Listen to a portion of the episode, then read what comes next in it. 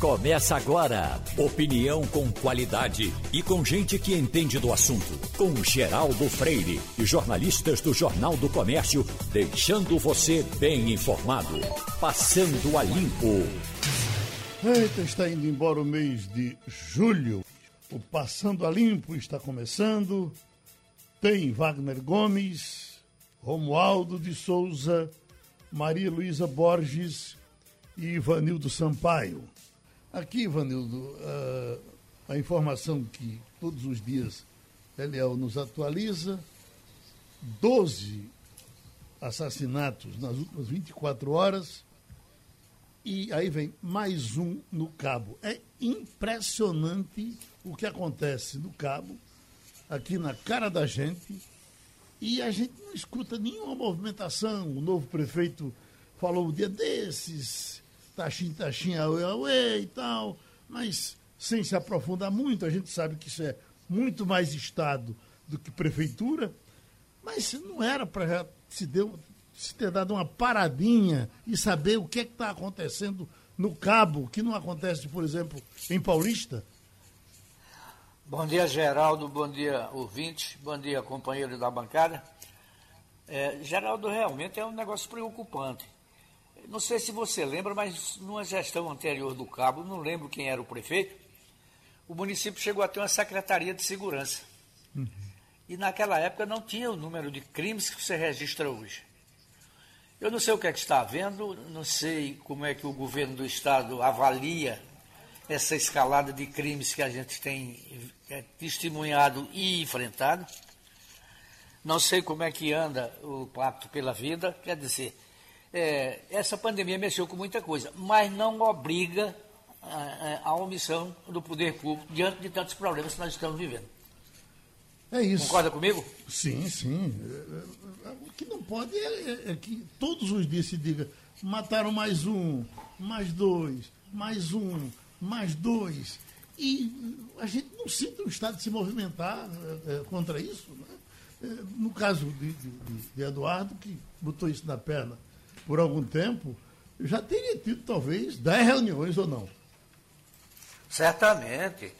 Eu conversei com o governador, então o governador Eduardo Campos, e ele pediu, não foi a mim, foi aos diretores dos veículos de imprensa de Pernambuco, ajuda nas medidas que ele ia tomar, especialmente trazer para a chefia da segurança gente de fora do Estado, é, profissionais da, da Polícia Federal, e eu disse a ele, governador, se for em prol de Pernambuco, o senhor terá sempre o nosso apoio.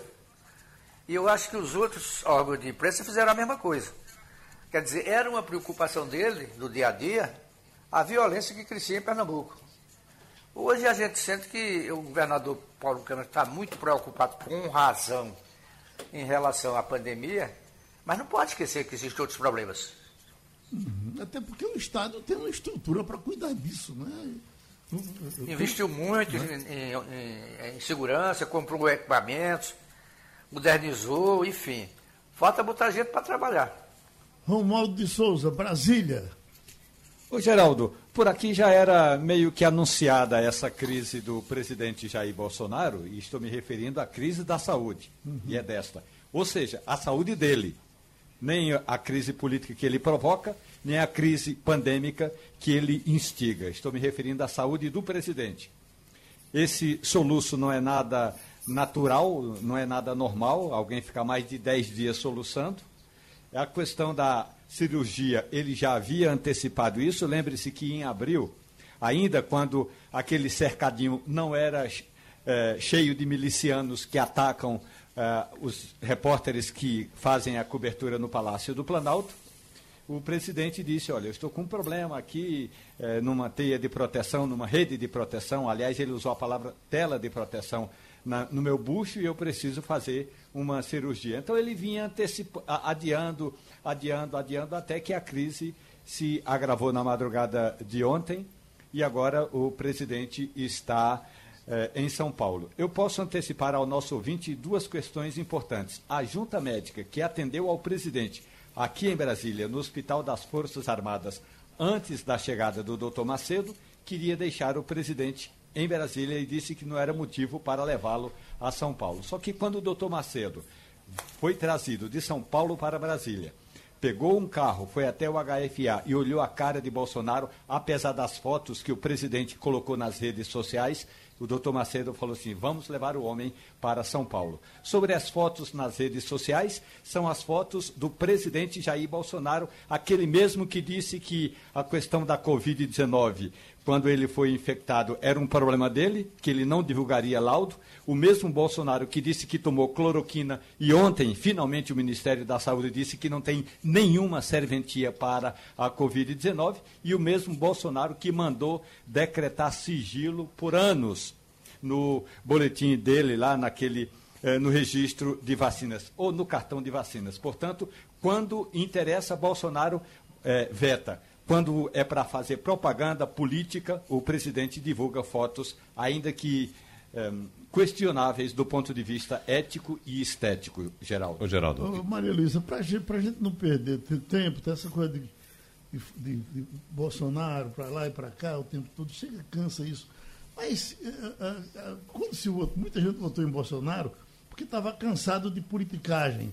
E aí ficou na cabeça de muita gente que Bolsonaro não fosse tão politiqueiro quanto os outros. Mas o danado é que até na hora dessa ele já corre para tirar proveito político. Já trouxe o pessoal de volta. É um negócio danado, né?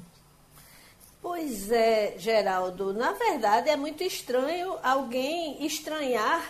É estranho estranhar, é ótimo. Hum. É, uma, uma atitude política de alguém que é político há quase quatro décadas. Né? Bolsonaro vem de sucessivos mandatos, ele era um parlamentar é, que era considerado baixo clero, mas tinha é, sempre aquela posição polêmica, estava né? sempre rivalizando, e o pessoal sempre foi o, o polo oposto da sua rivalidade. Então, na verdade, pelo menos a mim não surpreende que Bolsonaro, político, haja com politicagem, porque a, a, a, é da natureza. Né? Agora, algumas coisas causaram estranheza, claro. É, a aproximação do Centrão, para quem criticou durante a campanha toda Toma lá da cá, ele se mostrou um grande articulador de Toma lá da cá, quando ele faz toda a composição com o Centrão. É, uma, nesse contexto aí da doença dele, Geraldo, me chamou a atenção o, o esvaziamento do papel do vice-presidente. Porque numa situação dessa, era absolutamente normal que o presidente tirasse uma semana, 15 dias, talvez até um pouco mais de licença, porque ele vai ser submetido a uma cirurgia grande, não é uma cirurgia simples, você é, é, tratar uma questão abdominal, ele vem sentindo dores, ele tinha um, esse sintoma do soluço que Romualdo se referiu. Então, é óbvio, e ele não é um homem jovem, então é uma pessoa já de terceira idade, então era absolutamente natural que você tivesse, nesse contexto, um vice pronto para assumir, que aliás já devia ter assumido ontem. É óbvio que Bolsonaro não pode despachar, não pode atender ministro, ele vai se ele submeter à cirurgia, você sabe que um, você tem toda uma recuperação, risco de infecção, então você não pode estar com entra e sai de gente, você não pode estar se estressando, mesmo que fosse por Zoom, por Meet. É um estresse que você é, é, é, atrapalha a recuperação do organismo. Então, o, a, o, afastamento de Mourão, que inclusive nem no Brasil está, é muito estranho nesse contexto. Isso, para mim, é, me, me, causou muita estranheza. Não sei se Romualdo tem informação aí de bastidor que, com, que, que ajude a gente a entender, mas não faz sentido que você tenha um vice-presidente que não esteja a postos para ser vice-presidente, para ser presidente quando é necessário. Agora, Romualdo, não está decidida ainda a cirurgia, né? Ou está? Porque a informação que eu tinha até bem pouco era de que o tratamento tendia a ser um tratamento clínico. Eles não iam fazer cirurgia. O que é que se diz agora? É, a nota de ontem à noite diz que a, a cirurgia é, por enquanto está. É, não, é, não, está definida. A, a, palavra não é descartada, uhum. não está definida. Com relação à situação do vice-presidente, é verdade. O vice-presidente, Maria Luísa, viajou a Angola, na África. Esse compromisso já estava marcado desde o início do ano. Aliás, eu fico imaginando o que um vice-presidente vai fazer em Angola, não por Angola, mas por causa da viagem. Aí, uh, o avião, avião presidencial, que tem internet no avião. O, o vice-presidente está voando rumo à África fica sabendo da história e não manda dar um cavalo de pau e voltar. Ou seja, se não dá para ter condições de voltar, que volte imediatamente. Já deveria ter aterrissado em Brasília e ficar aqui em Brasília aguardando os acontecimentos. Porque imagine Mourão, que está agora lá no, no na África. Se houver uma necessidade, é, vai acontecer o quê? Vai pegar um avião e voltar? E por que, que não já voltou e não cancelou esse compromisso com os africanos? Portanto, é tudo muito esquisito, tudo muito estranho. O presidente já tinha sido orientado a tirar férias de verdade e não ficar fazendo as estrepulias que ele fez no início do ano, porque ali ele estava em período de recesso, mas é tirar férias mesmo, tirar férias e desligar de tudo. Mas Bolsonaro não vai fazer uma coisa dessa. Ele não vai entregar a caneta, que não é BIC, a BIC é só da fotografia, entregar a caneta para o general Mourão. Só um detalhe, Wagner. O...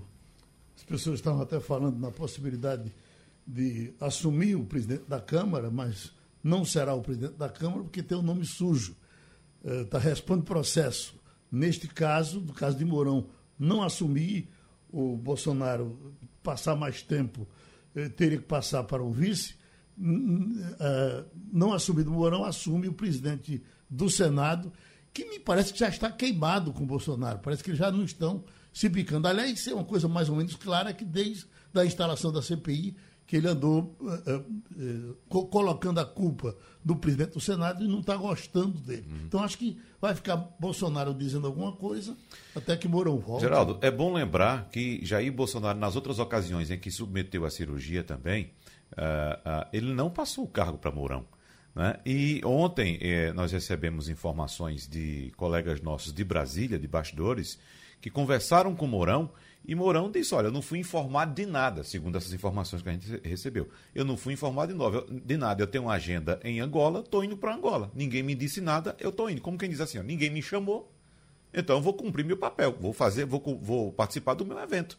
Né? Evidentemente que ele está posto a votar, ele deve estar posto a votar a qualquer momento que for necessário. Só que pela posição do que já aconteceu no passado e pelo que disse ontem o vice-presidente Hamilton Mourão, o general Mourão, ele disse: olha, não estão me chamando, eu não vou. Como ele vinha reclamando já há algum tempo que não participa das reuniões com o presidente da República. As reuniões ministeriais não têm a presença do vice-presidente da República. Talvez isso seja pedagógico, a gente passar a aprender que vice não serve para nada e se acaba esse negócio de vice, é um salário a menos. Eu não sei, vi, vice é para essas horas, né, Geraldo? Serve, vice serve para essas horas, entendeu? É, é, tanto que o vice tem que estar tá numa posição é, de prontidão em relação ao titular.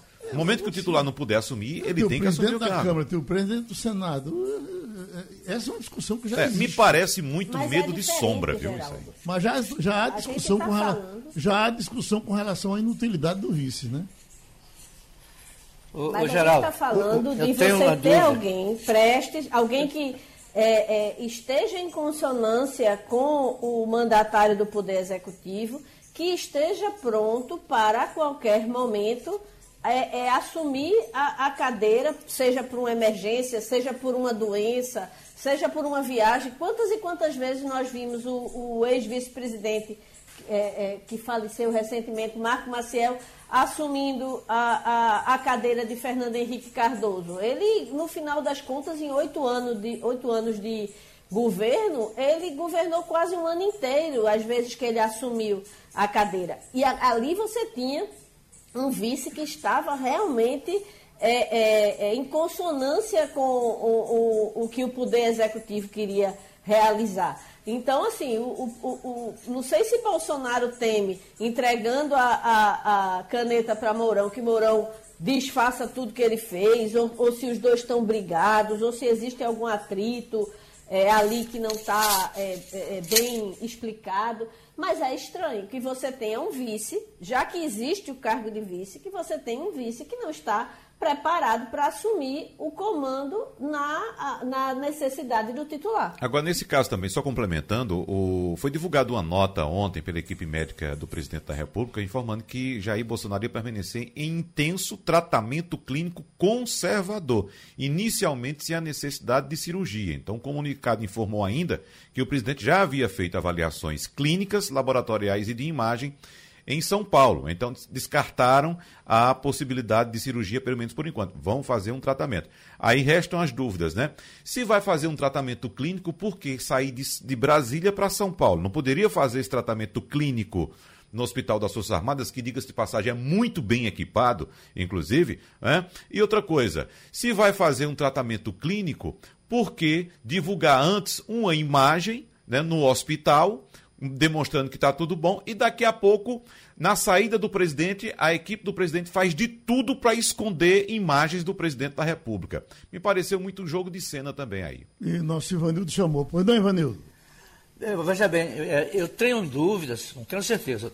Se o presidente da Câmara não puder assumir, se seria o presidente do Senado. É o do Senado. Eu acho que não. Sim, é, é o do Senado. Eu tenho a impressão Sim, que é o... Pela ordem é presidente da República, é vice-presidente da Câmara, presidente do Senado, presidente do Supremo. Uhum. Ah, é? Então, Agora, o presidente da Câmara, como é era o presidente do processado, Supremo. ele não pode assumir. Então, é, havendo aí uma vacância, quem assume é o presidente do Senado Federal. Oi. Mas não vai haver vacância, né? Porque existe o vice-presidente da República, a não ser que o vice diga que não quer assumir. Né? Existe o vice-presidente da República, que pode ser chamado. agora, Mas veja só, pela nota Agora, divulgada. A gente está fazendo o programa aqui, você está aqui e tem três lá fora. Tudo falando do mesmo jeito. Para quê? É, é, Mourão pode estar onde estiver Sim. e de lá manda o recado. Exatamente, exatamente. Agora, pela nota que foi divulgada ontem, o presidente vai continuar em tratamento clínico, ele não vai ser submetido a uma cirurgia, pelo menos agora, né? Então, não tem também essa Mas necessidade. existe uma, existe uma questão na legislação brasileira de que o presidente para estar em exercício ele precisa estar em solo nacional. Não, tem, não era por conta disso que Fernando Henrique passava sempre o cargo para Marco Maciel? É verdade. Tirando o professor Gauss de uma reunião, uma pergunta rápida para o professor Gauss para resolver com uma só, pé no bucho, mão na cara, assim. Ô, doutor Gauss, está hoje uma manchete dizendo, pela primeira vez, maioria acha que pandemia da Covid está controlada no país, diz Datafolha. Eu recebi já dois ou três telefonemas de amigos meus de pesqueira, dizendo: vem para cá, o negócio agora já acabou. Então, essa sensação de que a, a, a, a pandemia passou pode nos levar a situações piores? É, bom dia, Geraldo. Bom, Bom dia. dia. a toda a sua audiência. Veja bem, para mim, a Folha de São Paulo presta um grande desserviço ao país, divulgando o que a população geral acha da pandemia. Deveria fazer uma pesquisa de opinião com epidemiologistas, que poderão fazer juízo de valor preciso sobre esse tema. Eu gostaria de salientar que os gestores da pandemia em Pernambuco estão cometendo um grave desatino flexibilizando bares e restaurantes apenas por conta da redução do percentual de leitos de UTI ocupados para o tratamento da Covid. No mesmo dia, ontem, que a variante Delta foi detectada em Recife. Essa variante Delta, ela é responsável por grande aumento de casos da Covid no Reino Unido. E já está presente em 104 países. Apenas para exemplificar, em 1 de junho, a média móvel de sete dias de casos no Reino Unido era 2.122. Ontem foi, 30, foi 16 vezes mais. 34.771 novos casos. E Pernambuco tem hoje uma média de registro de casos muito próxima do Reino Unido no início de junho. Então, essa variante Delta em Pernambuco, se ela se espalhar, pode provocar um efeito devastador. Não se pode combater essa pandemia de forma efetiva liderando dessa forma com a presença de uma variante que tem uma transmissibilidade muito grande. Tá certo? Tá certo. Pronto, essa é a posição do cientista Gauss Cordeiro, estatístico, professor da Universidade Federal de Pernambuco, com relação a essa pesquisa que está aí dizendo que as pessoas já estão dizendo que a coisa acabou e vamos em frente. Eh, Pode, pode estar melhorando, mas está melhorando justamente porque as pessoas estão se cuidando. Já estamos agora com o senador Fernando Bezerra Coelho e queremos ouvi-lo sobre essa decisão do, do PMDB. A gente já sabe que na entrada dele no MDB teve um, um, um pega para capar entre ele e o pessoal que estava no MDB por conta das alianças de alguma coisa e terminou se controlando tudo. Mas agora veio a decisão do presidente uh, Raul Henrique. Não sei se o Fernando Bezerra Coelho foi ouvido, se essa outra banda do MDB foi ouvida, mas sabe-se que uh, o uh, Miguel Coelho não pode ser candidato do MDB a governador do Estado, porque o, o MDB já se decidiu por uma aliança, ou para continuar a aliança com o PSB. Isso lhe desagrada, senador Fernando Bezerra Coelho? Bom dia, Geraldo. Bom dia, os ouvintes da, da Rádio Jornal do Comércio. É, na realidade, Geraldo, eu prefiro é, entender essa reunião que o prefeito Miguel Coelho teve com Raul Henri e com o senador Jarbas Vasconcelos como o início de um processo e de uma discussão. É, na realidade, como todos estão acompanhando, é, nós estamos nos aproximando de um debate aqui no Senado e na Câmara dos Deputados a respeito da reforma política eleitoral em relação às eleições do próximo ano.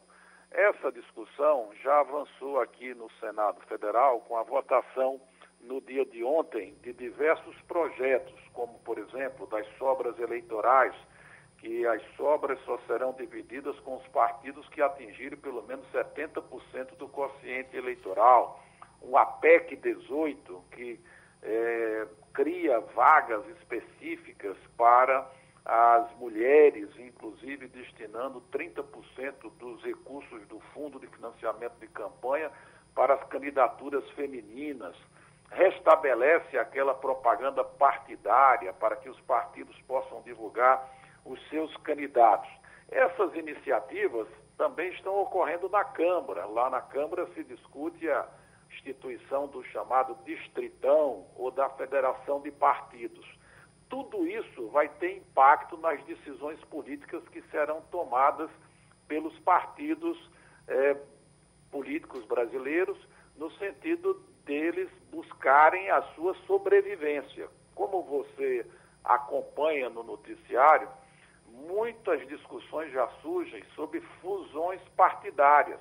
Por quê? Porque não havendo coligação, que é a regra atual, e mantida é, o sistema é, eleitoral que vigorou nas eleições para vereadores, é, nós vamos ter um grande enxugamento do quadro partidário, o que poderá provocar, é, a partir do mês de setembro, quando se votar a reforma eleitoral, a possibilidade de fusões partidárias e uma nova análise sobre o quadro político, o que os partidos vão é, encaminhar do ponto de vista de soluções de candidaturas a governador. Porque aquele partido que tiver candidatura majoritária, ele terá maiores condições é, para poder crescer as suas bancadas. E os partidos, para sobreviverem, eles, além de ter um programa que possa dialogar com os anseios e as aspirações da sociedade, eles precisam ter representação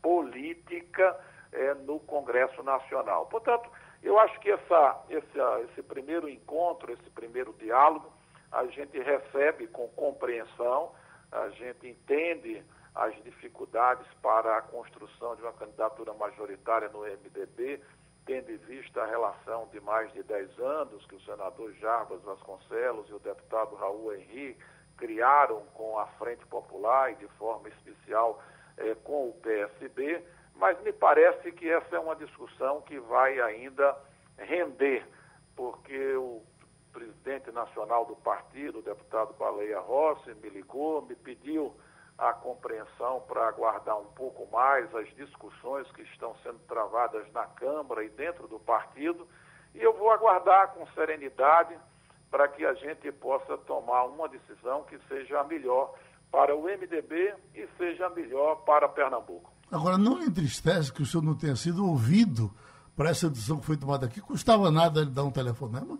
É verdade. Na realidade, são questões de forma e a gente vai ter a oportunidade, creio eu, de nos encontrarmos com o senador Jarbas, nos encontrarmos com o deputado Raul Henri, é, para que a gente possa reabrir essa discussão. Eu acho que é, prefiro acreditar que isso é o início de um processo e que nós teremos a oportunidade de colocar novos argumentos e reiniciar esse debate para que a gente tome uma decisão, se possível, uma decisão é, consensuada, se não, cada um respeitando as suas posições políticas, como foi assim é, no passado. Nós tivemos, como você colocou bem, é, quando da minha entrada no MDB, uma disputa que inclusive resvalou para o campo jurídico, judicial, mas depois nos recompomos do ponto de vista do diálogo, inclusive com a iniciativa do próprio senador Jarbas Vasconcelos. Respeitamos a candidatura do senador Jarbas eh, ao Senado, embora a gente não tenha acompanhado a Frente Popular, que sempre caminhamos no campo da oposição em Pernambuco. E, portanto, acho que nós vamos encontrar uma solução equilibrada em relação a essa questão. A proposta do prefeito Miguel Coelho é uma proposta de transformação do Estado de Pernambuco. Nós sempre atuamos no campo da oposição, queremos um novo projeto para o Estado que possa resgatar a esperança do povo pernambucano e oferecer uma alternativa que possa gerar mais emprego, mais renda, mais desenvolvimento, mais inclusão social e Pernambuco resgatar o seu protagonismo no campo político, no campo econômico e no campo social. Portanto, eu acho que o projeto termina nos aproximando, apesar das nossas eventuais divergências, é, como, por exemplo, o apoio ou não ao presidente Bolsonaro, mas acho que o, o projeto para Pernambuco é um projeto que cria a possibilidade de a gente poder superar eventuais divergências. Wagner? Nós conversamos ontem aqui com o deputado Raul Henri, eh, senador Fernando Bezerra Coelho, e ele afirmou taxativamente que está descartada a possibilidade de o partido marchar com um candidato aliado a Bolsonaro aqui no Estado. Mantida essa posição, o que é que fica mais próximo de ocorrer? O senhor abandonar a defesa do presidente Jair Bolsonaro ou mudar de partido? Olha, eu acho que não é nenhuma coisa nem outra, né? Porque a tradição do MDB é, ou não ter candidatura ou ter candidatura. Na realidade, vocês todos estão acompanhando uma discussão que, que se trava sobre a polarização política, da possibilidade da viabilização das candidaturas de centro. Dentro do PMDB tem uma discussão sobre a possibilidade de candidaturas próprias ou não. Portanto, acho que é, ainda é muito cedo para colocações categóricas como a que foram feitas pelo deputado Raul Henri, embora eu respeite a posição política dele. Eu acho que nós estamos, como já disse, no início de um processo político, muitas coisas poderão ocorrer. É, acho que o deputado Raul Henri faz uma avaliação a partir da possibilidade da aprovação do distritão.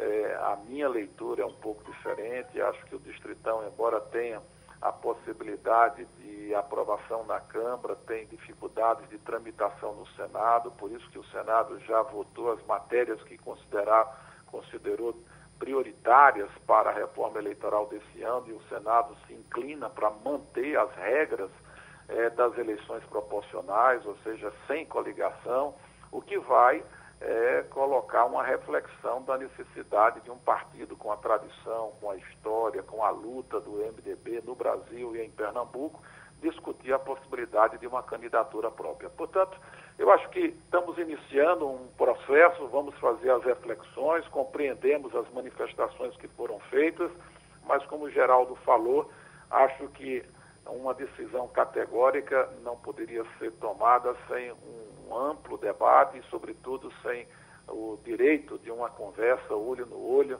é, entre a gente, o senador Jabas e o senador Raul, e o deputado Raul Henrique. Bom, vamos lhe agradecer. O senhor disse que teria só uma brechinha para falar com a gente. Usamos essa brechinha. Brasília discute agora uma PEC muito importante, apelidada de PEC Pazuelo. Estuda uma quarentena eleitoral e, entre outras coisas, para militares da ativa que quiserem assumir cargos no governo federal. E é uma coisa muito importante, tão importante que tem um, um conta com a assinatura de quatro ex-ministros da Defesa. Uh, Jader Barbalho, não, Jader Barbalho não, já, é, ex-governador de, eh, da Bahia, foi ministro da Defesa. Jacques Wagner. Jacques Wagner, Aldo Rebelo, Raul Jugman, uh, Jubim, assinaram essa, essa, essa, pedindo essa providência e esse assunto está sendo discutido e repercutindo em Brasília. Por isso, nós estamos com o, o ex-ministro Aldo Rebelo e eu chamo uh, uh, Romualdo de Souza para começar a conversa com ele aí de Brasília. Oi, Romualdo. Ministro, muito bom dia para o senhor. Eu fico imaginando, na Constituinte eh, de 87 para 88, esse assunto foi discutido e Nelson Jobim era um dos relatores. E por que, que esse assunto já não foi cravado lá na Constituição de 88, ministro? Bom dia, Romualdo. Bom dia, Geraldo Freire. Bom dia aos queridos ouvintes. Porque o remédio, Romualdo, você só administra e só toma quando tem necessidade. Até hoje não, nós não tínhamos tido nenhum tipo de problema. Eu fui ministro, tive entre os meus subordinados o general, presidente da Autoridade Pública Olímpica, o, o ex-ministro da Defesa, general Fernando Azevedo, quando eu era ministro do Esporte, eu indiquei para presidir a Autoridade Pública Olímpica. Eles nunca criaram nenhum tipo de problema. O problema apareceu agora, criado por alguém que quer usar o prestígio dos militares, o respeito dos militares, para fins políticos. E aí surge esse, esse remédio que a gente administra quando há necessidade, mas com cuidado, com prudência, separando os cargos de natureza essencialmente política, como os ministérios, e algumas funções de natureza técnica, que devem ser destinadas aos militares na área de pesquisa, como o programa nuclear, o programa espacial, e também procurando cuidar das outras carreiras, como o Itamaraty, por exemplo, que tem diplomata distribuído em município, em estado, em ministério, em tudo quanto é lugar. Ou seja, não pode ser uma coisa também só, só dos, dos, dos militares. Então, isso é feito com cuidado. Eu disse que teria que ser feito em, em discussão com os próprios militares, ouvindo os militares, mas procurando preservá-los, né, acima de tudo, para protegê-los do uso indevido, do uso político, porque a ação administrativa dos militares ela é importante, ela deve ser aproveitada pela, pela administração pública, mas não subindo em palanque como fez o general Pazuello. Aí, isso sim é um abuso e essa emenda à Constituição procura prevenir esse tipo de abuso. Maria Luísa? Bom dia, é, é, deputado. É, é, eu não sei nem como lhe chamar, porque são tantos cargos importantes que o senhor exerceu. É, a minha dúvida é, já que a gente não se deparou com nenhum caso como aconteceu recentemente, e que, na verdade, se tivesse havido a punição que era esperada por parte dos militares, muito provavelmente não tinha nem causado tanta polêmica, é, não soa um pouco é, casuísta é, essa, a, essa tentativa de, de fazer uma legislação específica por causa de um caso? Será que a gente não está dando um remédio que é forte demais para algo que, se estivesse sendo é, é, endereçado e resolvido nas instâncias é, corretas, não estaria se trazendo a baila essa discussão? É preciso ter a prudência e o cuidado exatamente para que isso não se torne um casuísmo e previna apenas a exceção. Infelizmente, não houve só o caso do, do, do general Pazuello. Houve também a nomeação de um general da ativa para uma função extremamente política lá do Palácio do Planalto. E essas funções políticas, naturalmente, quando são exercidas, não tem como ser separada do partido, do governo, a, que, a quem o militar está servindo. Quando a função é técnica, por exemplo, é uma função na área de pesquisa, ligada à questão da defesa, os cargos de natureza militar que não devem ser alcançados pela emenda, por exemplo, no Ministério da Defesa. Os, os, os militares da ativa participam do Ministério da Defesa na sua função de militares e não, e não em função política. Por exemplo, no caso do, do, do GSI, que é a segurança institucional, do gabinete da segurança institucional do presidente, essas funções militares têm que ser protegidas, as funções técnicas e aquelas que a emenda analisar, o Congresso analisar, em diálogo, inclusive, com os próprios militares, eu acho que se ressentem desse uso, se ressentem desse uso, porque essa, essa emenda, ela pode é, proteger os militares do uso político das suas funções na ativa. Na reserva, não. Na reserva é outra coisa porque ele é quase um civil.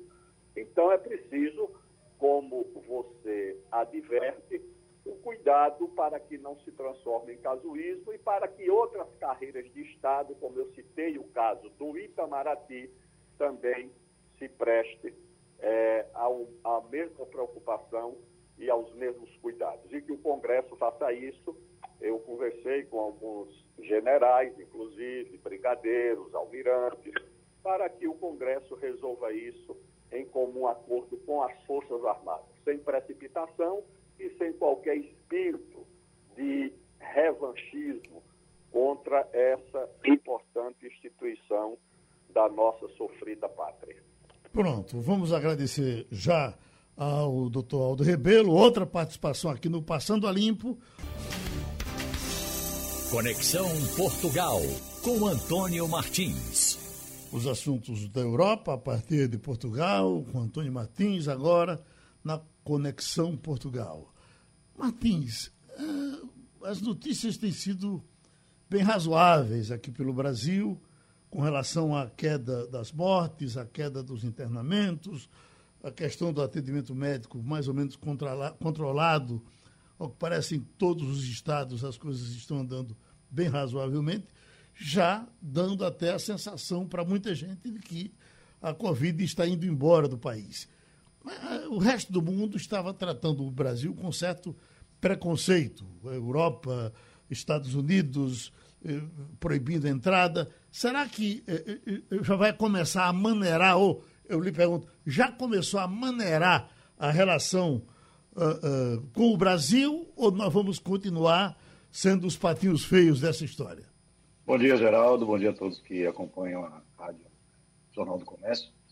Veja, é, essa que você chama né, de discriminação, essa forma de tratar o Brasil ainda não entrou muito aqui na pauta, né, possível mudança nessa forma de tratar. Até porque, é, por mais que haja na população esse sentimento de que o vírus já não é tão é, ameaçador como já foi, os casos estão diminuindo, há um certo controle, a questão é que no Brasil os números ainda são assustadores, principalmente para quem olha de fora. Né? A situação ainda é muito complicada e a gente tem uma outra variável aí, que é a chegada da Delta no Brasil. Uhum. A Delta já trouxe estragos aqui é, na Europa, Portugal especificamente, e essa chegada da Delta no Brasil, com o histórico que o Brasil tem é, desde que começou a pandemia, de como tratou a pandemia, de como está tratando ainda, que é muito aquém do que se é, recomenda como, como, medida para conter essa pandemia, é a possibilidade de que a situação se agrave também com a chegada da Delta, que é muito mais rápida no, no, na, no contágio, é forte também, né, do, do, ponto de vista de, da doença que provoca, da, dos sintomas que provoca, enfim, e é, até a incerteza em relação a como essas vacinas que já estão hoje sendo aplicadas, elas têm é, a eficácia dela é, mantida ou não em relação à Delta. Né? Já se fala até numa terceira dose de algumas vacinas, como é o caso da Pfizer, da AstraZeneca, para conter de fato essa variante Delta. Bom, só para lembrar para vocês, tem uma declaração do, do ministro da Saúde de ontem para hoje, uh, até por conta do que aconteceu na Copa América, disse que foi um comportamento muito bom, não aconteceu nada demais como se previa no Brasil, e ele também já defende um certo relaxamento uh, por tudo que está acontecendo. Ele acha que a situação caminha para o normal e eu não sei se dependendo da ação dele, a coisa pode ficar anormal. Mas Ivanildo Sampaio. Bom dia, Martins. A gente acompanhando é, o noticiário sobre o que acontece em Portugal, nota que é, no caso da Covid, do, do, enfrentamento da Covid, o governo português tem dado os passos à frente, mas de vez em quando dá um passo atrás. É obrigado a tomar umas medidas mais restritivas, depois libera, depois volta atrás. Como é que os portugueses estão vendo o comportamento oficial, o comportamento do governo no enfrentamento da pandemia? Bom dia, Ivanildo. Veja, é, há, de uma forma geral, há uma aprovação de como o governo tem conseguido lidar com a Covid, mas é, há também uma certa, uma, uma certa, como é que eu vou dizer, surpresa e até crítica em relação a questões pontuais. Entre elas, a permissão para que, há um mês atrás, ou menos, o, o Sporting, é, que levou o campeonato português, é, fizesse a manifestação, ali a comemoração na Avenida da Liberdade e na, na, no Marquês de Pombal, que é uma via muito importante aqui em Lisboa, e que houve aglomeração, uma aglomeração sem nenhum tipo de controle, Obviamente que a partir daquele evento é, começa a surgir novamente os, casos da variante Delta e, e, a própria elevação do número de casos. Né? Hoje já está em 4 mil né, casos aqui em Portugal. A gente vinha numa média de 700 casos por dia, agora são 4 mil e tantos casos. Já, já chega a nove mortos de ontem, só ontem.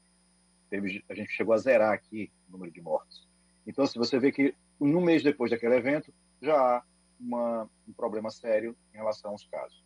Há também uma outra medida que também ligada ao esporte, que é muito criticada, que foi a final da, da Liga dos Campeões lá no Porto, né, que, que o, o, os ingleses puderam chegar lá e no Porto para acompanhar o jogo e saíram às ruas. Justamente a Inglaterra, que tem uh, muitos casos da, também da variante Delta. Né? Então, essas permissões, elas são muito mal vistas. Né? No geral, as coisas estão indo bem, as, as normas são coerentes e são eficazes, mas de vez em quando há uma, um, um, caso pontual que coloca abaixo um pouco essa crença. E as pessoas ficam revoltadas. Poxa, a gente está fazendo tanta, tanta restrição aqui, né? e de repente, por, por uma questão de é, ou de turismo, ou de, é, enfim, para agradar né, um determinado setor, ou para agradar um determinado é, país, tem esse tipo de coisa. Né? E a gente coloca pra, por água abaixo todo o esforço. Mas, enfim, a, a grande questão agora é o certificado de, digital, que o, o governo português é, está exigindo que, para você entrar em restaurantes nos finais de semana para você consumir, né? como, como você entrar como consumidor no restaurante e ficar dentro do restaurante, na parte interna, tem que apresentar o certificado COVID ou o, um caso certificado que só é emitido se você tiver vacinação ou se já tiver tido COVID, ou então um teste negativo. Para ficar na parte externa do restaurante não é necessário. Para entrar também em alojamentos locais e hotéis, nos finais de semana também vai ter que ter esse certificado, a mesma situação. E isso também gera uma série de, de, de críticas, porque, por exemplo, muita gente ainda não tem certificado, e os empregados do restaurante, que estão dentro do restaurante, que também não têm esse certificado. É lógico que é uma medida para limitar um pouco essa proliferação do vírus, mas até que ponto elas são eficazes, de fato? Né? E não, acabam prejudicando mais do que é, melhorando a situação. Será que não seria melhor uma coisa mais é, é, firme, ou firme, ou mais leve, mas mais clara, sem tantas exceções ou tantos furos como é o caso dessa medida. Wagner Gomes. O Martins, esta semana o presidente francês Emmanuel Macron anunciou né, que vai ser necessário apresentar esse certificado de imunização, uma espécie de carteirinha de vacinação com teste negativo para a Covid-19 para poder entrar em bar, restaurante, cinema, cafeteria e tal. Inclusive viajar também uh, em trens e aviões. E você acaba de falar a respeito dessa possibilidade, dessa exigência também desse passaporte de imunidade aí em Portugal. Mas já que eu falei da França, temos também a Alemanha, né, que anuncia também algumas restrições e juntando tudo isso, é, é, Martins, por exemplo, na França, assim que o presidente anunciou, um milhão de pessoas correram para a fila de vacinação, para tomar a vacina. Né? Houve também essa corrida aí em Portugal e de que forma essas restrições apresentadas por outros países, como eu citei, França e também Alemanha, pode prejudicar o desenvolvimento do comércio também aí em Portugal? Bom dia, Wagner. Bom dia. Veja, essa questão do, do que você falou da corrida né, para vacinação por conta do certificado, aqui ficou mais complicado porque, inclusive, está meio que faltando vacina também. É, o governo tinha aberto, tinha criado um posto aberto. O que significa o posto aberto? Você vai lá e se vacina sem necessidade de marcação prévia. Né? É, porque o que, que, tem, o que tem acontecido é você receber um telefonema ou receber um SMS, do, do seu sistema de saúde, afirmando que você tem uma, um horário específico para tomar a vacina, a primeira ou a segunda dose, tudo marcado. Então, a, aparentemente, nos postos normais de vacinação, você não pode chegar lá e pedir para tomar vacina. Então, criou-se esse centro aberto. Nesses centros, as pessoas podem chegar e tomar vacina. É, o problema é que está faltando vacina nesses postos abertos. Então, só tem vacina para marcação. Não, adiant, não adiantaria essa, essa medida como uma forma de fazer com que as pessoas corressem para tomar vacina, porque simplesmente ela não existe. Né? Agora, em relação às medi essas medidas, o que, é que aconteceu? O governo francês diz, é, é, sugeriu, né, recomendou que a população não viajasse para países que têm alta incidência, como é o caso de Portugal. Né? Dentro, o, o, quando você pega aí a quantidade de casos por 100 mil habitantes, Portugal está numa, numa situação complicada nesse sentido.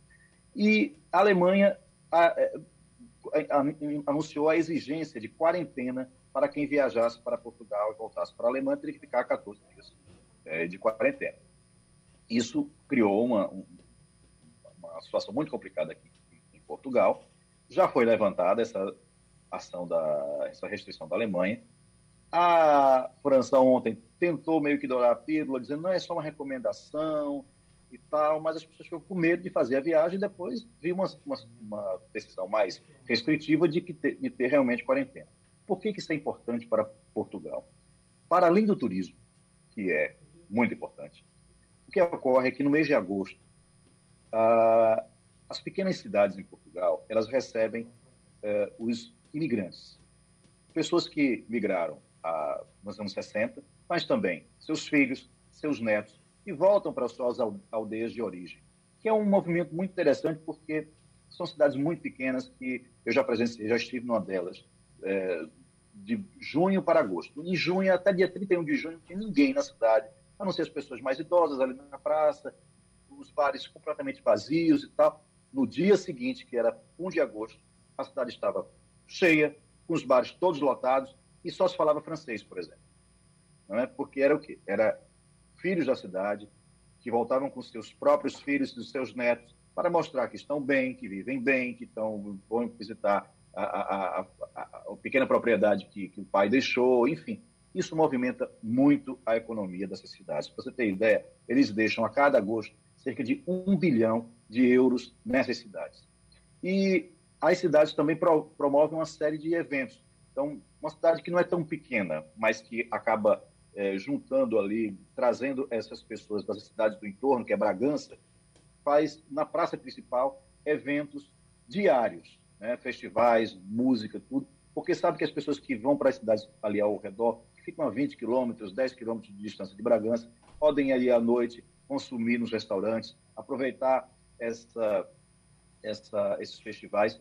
Isso é muito importante. Uma restrição que vem da França, que tem a comunidade portuguesa na França é calculada em um milhão de pessoas, ou seja, um décimo da população de Portugal, né, você imagina a força que tem.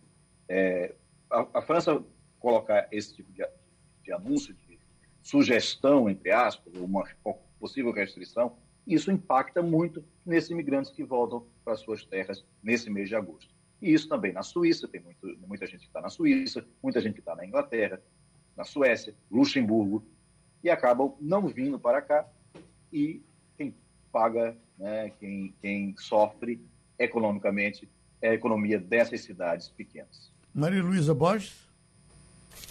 Bom dia, Martins. Aliás, boa tarde já para você, né? Eu acredito É, a gente estava discutindo aqui, eu e Romualdo, quem é que ia ser o próximo, porque a gente queria falar sobre a questão da, da, do Estatuto da Igualdade, a possibilidade de voto entre portugueses no Brasil e brasileiros em Portugal.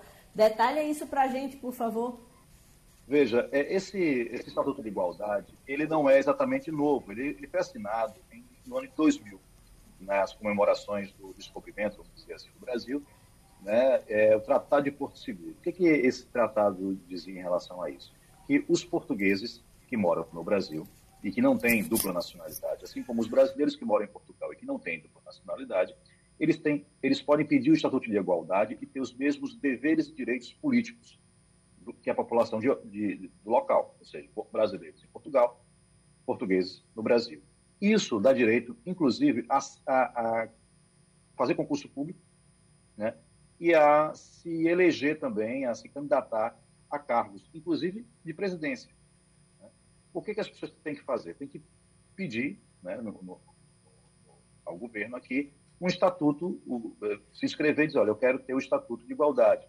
Desde que você esteja regularizado aqui em Portugal, você tem um documento de permanência, de que você pode estar aqui ou porque está trabalhando, porque está estudando, é, ou porque você está é, como agregado familiar, ou seja, você, um cônjuge está aqui trabalhando, então vem a mulher dele ou o marido e nesse caso ele ele ele está aqui como agregado familiar, né? ele está aqui para estar junto com o cônjuge, ou um filho, ou um neto, ou um avô que que é, enfim é, cujo esse neto é dependente, ou avô que, é dependente do neto, enfim, ele pode pedir esse, esse, esse ele ser agregado, está aqui na condição de agregado familiar. Ele pode pedir esse estatuto de igualdade, que vai dar direito a ele a votar nas eleições autárquicas, que são as municipais, e, e para isso nem precisa, inclusive, do, do, do, Estatuto de Igualdade. Essa eleição já é garantida.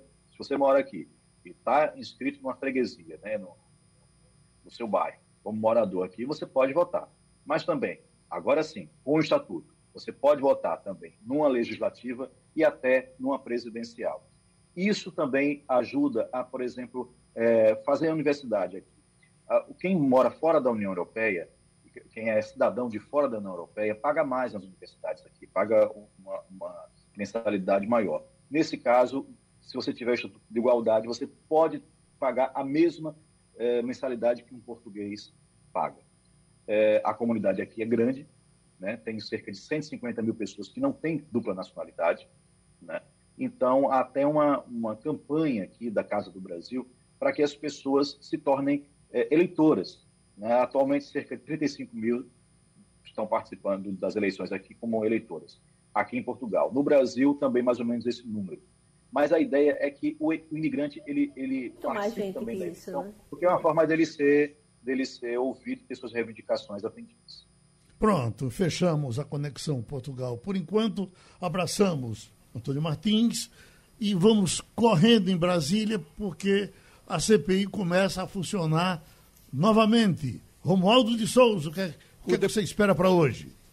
Eu espero que o mesmo está acontecendo com a representante daquela empresa que negociou a compra do medicamento da Índia. Espero que os senadores eh, coloquem o representante da Davat Medical Supply, o, o, Cristiano Carvalho, no seu devido lugar. A AstraZeneca já informou que não tinha representante nem intermediário em nenhuma parte do mundo. E por que a Davat estava intermediando esse contrato? E por que razão o representante da Davat esteve frequentando o gabinete do secretário executivo do Ministério da Saúde várias vezes e tudo isso a CPI tenta destrinchar ainda hoje. Até porque aqui na CPI, Geraldo, está todo mundo soltando foguetes. O presidente do Senado já liberou a CPI, já prorrogou o prazo da Comissão Parlamentar de Inquérito, que deve funcionar até o início de novembro, quando será votado o relatório do senador Renan Calheiro, Geraldo Freire. E terminou Passando a Limpo. Você ouviu opinião com qualidade e com gente que entende do assunto. Passando a Limpo.